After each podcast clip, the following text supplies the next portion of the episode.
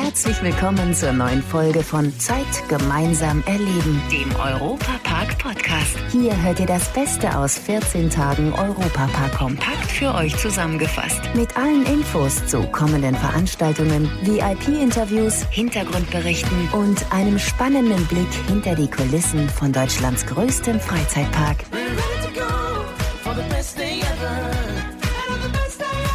Hallo, liebe Fans des Europapark. Schön, dass ihr wieder den Podcast Zeit gemeinsam erleben aufgerufen habt. Wenn euch dieser Podcast gefällt, dann hört doch auch einfach mal in unseren Europaradio-Podcast rein.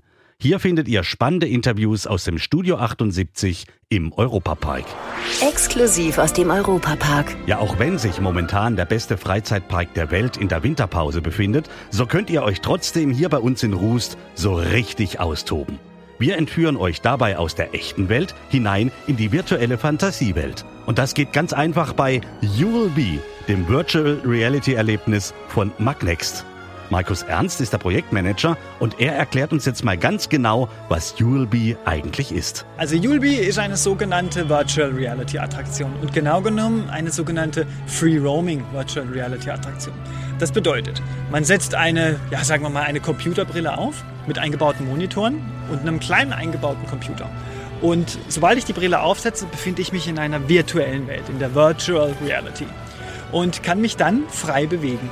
Äh, das ist das sogenannte Free Roaming. Das heißt, ich muss nicht sitzen bleiben, ich bin nicht verkabelt oder sowas, ich kann mich frei bewegen. Bei You'll Go 80 Quadratmeter haben wir, wo man sich frei bewegen kann, bei You'll Pro sogar 250 Quadratmeter.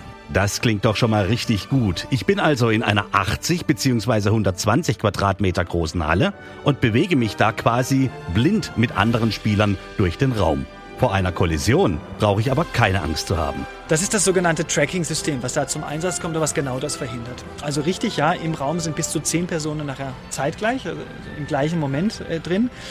Die Brillen, die wir aber einsetzen, die können ihre eigene Position und die Position aller anderen Spieler können die berechnen. Und so sieht man sich gegenseitig auch in der virtuellen Welt und kann so auch verhindern, dass man ineinander läuft oder zusammenstößt. Die Personen, die da in einem Raum unterwegs sind, bestreiten dabei auch ganz verschiedene Abenteuer. Also sie spielen nicht unbedingt zusammen. Da gibt es ganz unterschiedliche. Für äh, jung oder alt. Wir haben sogar einen Content oder einen Inhalt gemacht äh, für das Kunstmuseum in Stuttgart.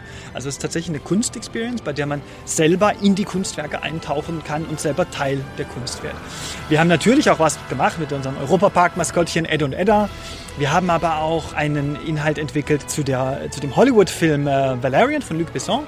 Das ist eine ganz fantastische Geschichte. Man kann in den Weltraum reisen. Man kann ganz unterschiedliche Abenteuer erleben in der virtuellen Welt. Das ist das Tolle daran.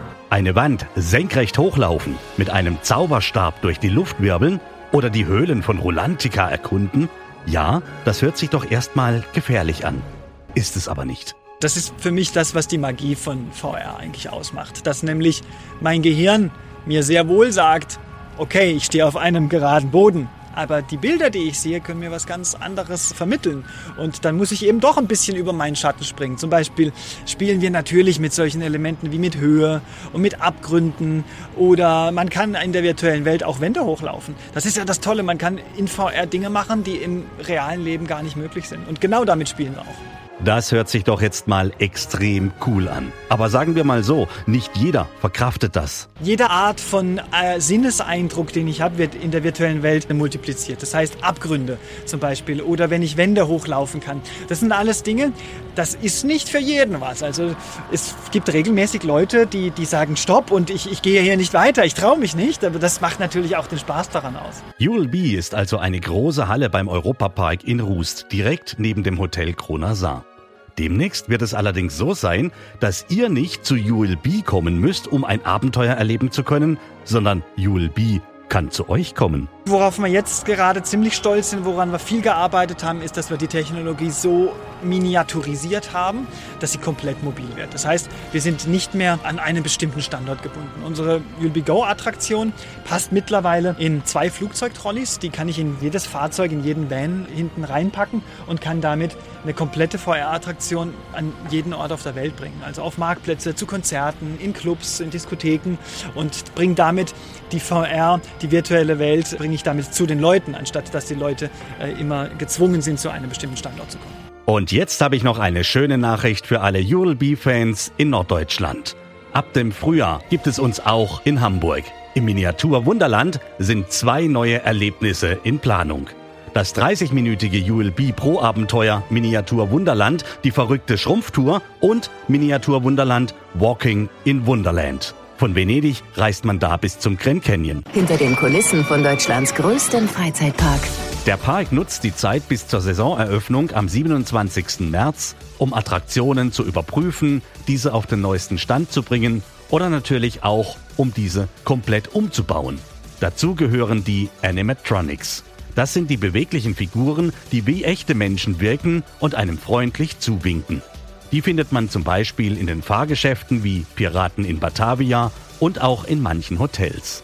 Jasmin Dietrich, Teamleiterin bei den Animatronics hier im Europapark. Wie sieht es denn momentan bei euch in der Werkstatt aus? Liegen da überall die Figuren rum? da wirklich jede Figur individuell ist, nicht wie bei einem Auto, wo da eine Million vom Band geht, sondern jeder ist für uns selber geplant, designt und gebaut, gibt es da unterschiedliche Möglichkeiten. Je nachdem, wie groß sie ist, wir schrauben die oft fest am Boden oder wir hängen sie auf oder wir packen sie auf den Wagen oder auf den Tisch. Ganz unterschiedlich. Die vielen Figuren sind nicht nur alle individuell, sondern natürlich auch an die Themenbereiche, in denen sie stehen, angepasst. Dafür gibt es eine eigene Abteilung. Was macht die denn genau? Die Dekorationsabteilung kümmert sich quasi um die Thematisierung, dass der Gast sich hier im Park fühlt wie in einer anderen Welt. In jedem Land, in jedem Bereich genauso, wie es gedacht ist. Und das wird hier halt besonders liebevoll ausgeschmückt, finde ich, bis ins letzte Detail. Wenn ich früher hier im Urlaub war, habe ich mich gefühlt wie im Urlaub. Da haben mich zwei Tage Europapark aus meiner realen Welt rausgerissen und in Urlaub gebracht, ohne weit fahren zu müssen. Und das ist das, was ich hier so liebe und was es mir jetzt auch leicht macht, meinen Beruf mit Herzblut umzusetzen, weil ich möchte, dass die Menschen da draußen das sehen und erleben, was ich damals erlebt und gespürt habe. Um das alles ganz exakt und detailgetreu bauen zu können, ist natürlich enorm viel Technik notwendig. Ich könnte mir vorstellen, dass da durchaus auch mal die ein oder andere Figur schlapp macht im Dauereinsatz. Und dann muss es natürlich schnell gehen. Ihr habt da bestimmt ein richtiges System. Ich sehe das so ein bisschen wie Patienten und es hat auch jede Figur hier Namen und eine Art Patientenakte. Das habe ich eingeführt, als ich hier angefangen habe. Bin immer noch nicht auf dem Stand, auf dem ich sein möchte, aber nach und nach hat jede Figur ihre eigene Patientenakte mit ihrer Reparaturgeschichte quasi, wo drin steht, was war das Problem, was wurde gemacht. Einfach, dass ich einen Überblick habe, wenn ein Problem öfters auftaucht, dass man vielleicht mal genauer hinschaut, warum, kann man dagegen was tun oder dass man auch vom Büro aus vielleicht schon mal sehen kann, bevor man vor Ort geht, was wurde denn da gemacht und wie lange ist es her? Die Figuren sind ja richtig sportlich, also sprich den ganzen Tag in Bewegung. Was sind denn so die größten Herausforderungen, dass alles so gut wie möglich läuft? Aufgrund der Tatsache, dass es hier wirklich alles Einzelstücke sind, gibt es ganz, ganz oft äh, Konstruktionsprobleme. Der Hersteller macht die, stellt sich vor, könnte so funktionieren und lässt es bei sich natürlich auch laufen und prüfen, aber er hat dafür nicht die Zeit, es so lang laufen zu lassen, wie wir es hier laufen. Und die Figuren, die haben einen Fulltime-Job, die haben nur nachts mal Pause. Und wenn da ein Bauteil oder eine Konstruktion nicht richtig durchdacht ist, dann wird es natürlich knifflig, weil dann müssen wir uns überlegen, woran liegt's? Wie kann man es eventuell ändern oder umbauen? Und alltägliche Dinge sind, dass irgendwas bricht, was man halt schweißen muss, dass ein Gelenk ausgeschlagen ist, dass man neuen Zylinder und neue Ventile braucht. Und das ist so jeden Tag eigentlich. Jasmin hat einen ganz besonderen Job. Sie darf auch während der Arbeitszeit mit Puppen spielen. Es handelt sich dabei aber um ganz besondere, bewegliche Figuren in den Fahrgeschäften des Europapark.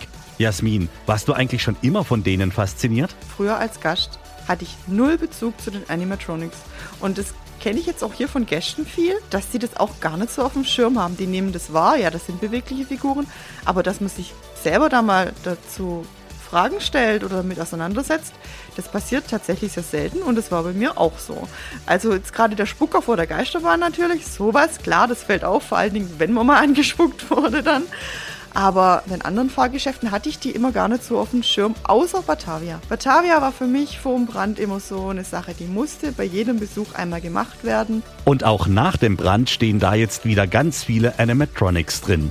Werden denn die auch mal komplett umgebaut? Also bekommen die Figuren nach einer Saison dann auch mal zum Beispiel ein ganz anderes Outfit? Wir haben in der Dekoabteilung eine eigene Schneiderei und wir haben die Dekowerkstatt vom Gerd Dörflinger, der das Optische macht. Und es ist halt schon meistens so, wenn die Figur raus muss, dass sie auch nicht mehr gut ausschaut. Das ist Wahnsinn. Also da war ich auch richtig erstaunt am Anfang, wie schnell das geht, dass die Kleidung leidet, dass die Haut leidet. Jasmin Dietrich, Teamleiterin bei den Animatronics hier im Europapark. Sie sorgt für ein gutes Arbeitsklima und kümmert sich um ihre ganz besonderen Kollegen, damit diese ab dem 27. März zum Start der Sommersaison die Besucher des besten Freizeitparks der Welt wieder frisch gewaschen und gut gelaunt begrüßen werden. Das war der Europapark-Podcast.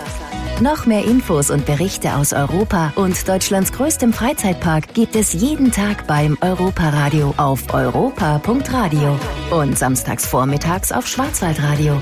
Bundesweit auf DAB Plus, per Web und in der App. Vielen Dank fürs Zuhören und bis zum nächsten Mal bei Zeit gemeinsam erleben, dem Europapark Podcast.